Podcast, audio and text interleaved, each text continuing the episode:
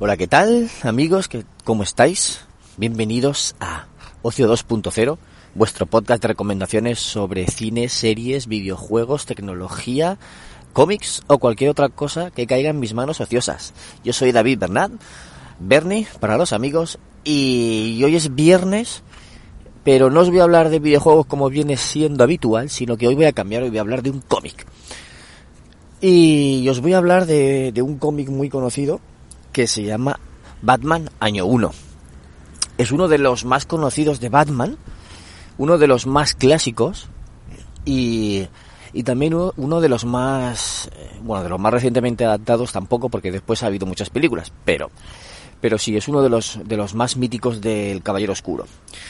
Tanto que, fijaos que data de 1988 del 88. O sea, es, es bastante antiguo, pero, pero aún así es de los, de los más reconocidos y de los más eh, respetados de este personaje.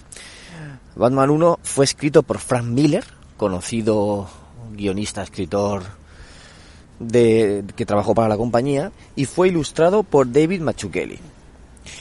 Eh, que a lo mejor este, este autor no lo conocéis tanto, pero los que conozcan el cómic sí que estarán más familiarizados con él.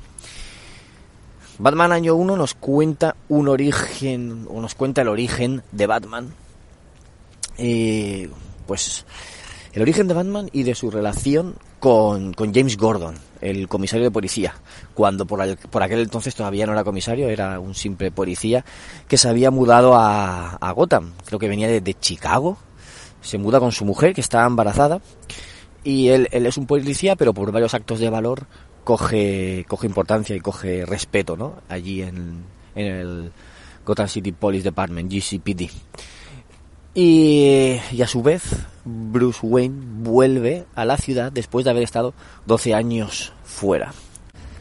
Recordemos que Bruce Wayne se había ido tras el asesinato de sus padres en el callejón del crimen Thomas y Martha Wayne son asesinados y él, se va a, formarse.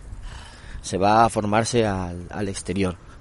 Y también te cuentan pues algunos flashbacks de cuando es pequeño, de cuando vivía en la mansión con sus padres y se cae a, una cueva, la, la, la Bat cueva, que aún no era Bat, bueno, sí, era Bat porque había murciélagos, pero la, la cueva que había bajo la mansión, él se cae jugando por accidente y, y entonces se descubre que hay un montón de murciélagos y ahí le coge miedo a los murciélagos, porque claro, es pequeño y hay muchos alrededor y entonces él les tiene miedo. Y, y bueno, pues cuando vuelve de, de formarse, claro, él va y, se vuelve un experto en, en en luchas, en artes marciales, en, lucha cuerpo a cuerpo, en, eh, estudia también, creo que es criminología, algo así, ciencias. La verdad es que no, no, es, no es solo entrenamiento, eh, sí, entrenamiento físico, sino también entrenamiento mental y, y vuelve muy, muy preparado. Y cuando está en la mansión, es, es una escena muy mítica que está, está sentado en el sofá, o en un, en un sofá, un sillón, y entonces está ahí eh, con frente al busto de su padre pidiendo pidiéndole consejo qué puedo hacer cómo puedo detener el crimen en, la ciudad está ahí hablando con él y de repente un murciélago rompe el cristal y se posa sobre el busto de, de su padre. Entonces esa fue la revelación que le hizo convertirse en Batman. Pese a que tiene miedo a los murciélagos pero le, claro si él le tiene miedo a los murciélagos y él se convierte en uno, pues los villanos le tendrán miedo a él. Y ese fue el, el guiño, o ese fue el momento en el que se dio cuenta de en qué se tenía que convertir.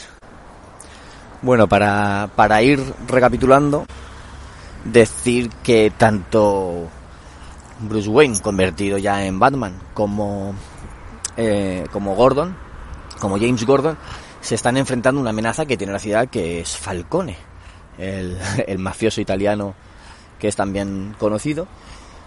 Eh, es también conocido, me refiero a un personaje conocido de los cómics que ha salido en muchas historias y ha salido también en adaptaciones fílmicas y de, y de, y de dibujos. Pues eh, es el, digamos, el enemigo común. Y es cuando Gordon se da cuenta de que está de que tiene un aliado. El que el aliado es, es este, es Batman, y que no tiene por qué enfrentarse a él o perseguirle, aunque vaya al margen de la ley. Sabemos que los vigilantes no están permitidos por ley. entonces eh, le permite, le permite actuar y se apoya en él muchas veces y le pide ayuda para poder vencer a este enemigo común y así limpiar la ciudad. El problema de Gotham es que nunca se limpia y, el, y la delincuencia nunca se va. Es, es un mal intrínseco que tiene esa ciudad, es una ciudad envenenada que bueno, que esto dará pie a muchas historias futuras eh, y a muchos argumentos futuros que quizá cuente en algún programa o no. Pero bueno, el... voy, a, voy a dejar ahí de contaros la historia para no revelaros el final por si no la habéis leído, pero bueno, es bastante, es bastante conocido. Y eh, un, un elemento, un gadget que tiene también, que me acuerdo mucho de este cómic, es el, ese sensor, ese botón que tiene en las botas que cuando está en peligro lo activa y entonces emite unos ultrasonidos que llama a los murciélagos de la cueva. Entonces vienen un montón de murciélagos, despistan a los enemigos y así él se puede escapar o puede reaccionar. Es como una, como una ayuda que tiene. Y, ¿Y por qué os comento también esta escena? Porque el cómic Batman año 1 fue la inspiración de Christopher Nolan para crear, o sea, para hacer la película Batman Begins que no es exactamente igual la película, pero sí que se inspira mucho en todo lo que tiene, en, en toda la trama de, de este cómic. En cómo se va a formarse, en cómo... Eh, sí, en, toda la estructura, digamos. El asesinato, Bruce se va, Bruce vuelve entrenado, tiene esa visión, eh, conoce a Gordon, tienen el enemigo común, el bot, lo del botoncito este que llaman los murciélagos sale en la película. Son muchas cosas, se inspira mucho. Podríamos decir que, que Batman Begins es la adaptación cinematográfica de Batman Año 1, aunque no lo haya dicho oficial, pero bueno, se, se ha dicho en muchos sitios, se ha dicho siempre. Y de hecho yo no había leído este cómic hasta que vi la película. Eh, claro, yo en su momento no leí porque era muy pequeño y, y después pues a lo mejor no estás no estás buscando cómics antiguos, pero cuando salió esta película me gustó tanto que lo leí en varios sitios, que era, que era la inspiración para él. Por eso lo, lo compré, que salía en una colección, y al leerlo me di cuenta de, de que sí, que era que la película estaba muy inspirada en este cómic. Y por eso ahora también es uno de mis favoritos del personaje, porque la película me gustó muchísimo.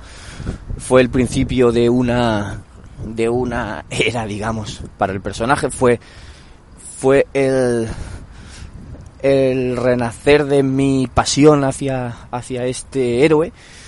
Porque, a ver, es un héroe que siempre me había gustado, siempre, pero digamos que a raíz de esta película y de este cómic me volví realmente un fan. Y es por eso que quería traerlo y compartirlo aquí con todos vosotros, con mis amigos de Ocio 2.0. Y bueno, termino aquí ya este programa y os espero en un futuro episodio del podcast. Un saludo a todos, que paséis buen fin de semana. Chao.